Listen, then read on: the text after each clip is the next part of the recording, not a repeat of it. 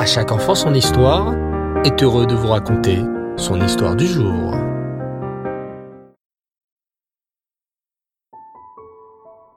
Bonsoir les enfants et Reftov, une fois de plus, très content de vous retrouver et j'espère que vous allez bien. Baou Hashem.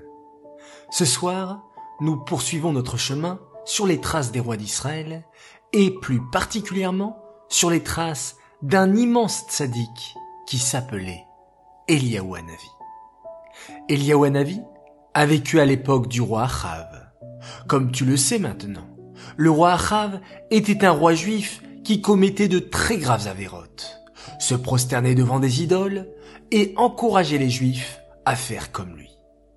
Hachem laisse toujours des chances au peuple juif pour qu'il fasse teshuva. Mais cette fois, le roi Achav a dépassé toutes les limites. Il a osé dire du mal sur Moshe Rabbeinu, notre tzaddik, que nous aimons tant. En entendant ces terribles paroles sur Moshe Rabbeinu, Eliyahu Hanavi a fait un terrible décret. À partir de maintenant, plus une goutte de pluie ne tombera en Eret Israël. Il y aura la sécheresse et la famine. Comme vous le savez les enfants, lorsqu'un tzaddik décide quelque chose, Hachem l'écoute. Et tout se passa selon les paroles d'Eliyahu Hanavi. D'un seul coup, la pluie arrêta de tomber. Le ciel devint bleu en Eret Israël, sans aucun nuage à l'horizon.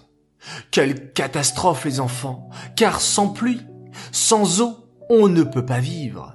Si la pluie ne tombe pas, le blé ne pousse pas, les fleurs ne poussent pas, les arbres ne poussent pas. Et donc, il n'y a rien à manger dans le pays et rien à boire. Les gens meurent de faim et de soif quand il n'y a pas de pluie. Le roi Achav, qui était un très grand rachat, était aussi quelqu'un d'intelligent. Il savait au fond de son cœur que la pluie ne tombait plus à cause du décret d'Eliyahu Hanavi. Garde! Garde! s'écria le roi Achav d'une voix sévère. Je vous ordonne de me retrouver Eliyahu Hanavi immédiatement. C'est parce qu'il a décrété qu'il n'y aurait plus de pluie que ses paroles se réalisent et que la pluie ne tombe plus en Eret Israël. Nous devons absolument le retrouver. Allez, oust, cherchez-le de partout. Mais Eliaou Hanavi s'était bien caché. Où s'était-il caché à votre avis? Écoutez bien. Il s'était caché près d'un torrent de Crite, non loin de la rivière du Jourdain, du Yarden. Comme Eliaou Hanavi se cachait près d'une rivière, il avait de l'eau pour se désaltérer. Mais comment Eliaou Hanavi faisait-il pour manger? Eh bien, Eliaou Hanavi avait de la nourriture grâce à des corbeaux. Des corbeaux? Oui, oui, ces grands oiseaux noirs qui poussent des cris très particuliers. Mais comment Eliaou Hanavi pouvait-il se nourrir grâce à des corbeaux? Vous voulez le savoir les enfants? Eh bien, je vous donne, une fois de plus, rendez-vous dimanche prochain pour un nouvel épisode de la vie d'Eliaou Hanavi.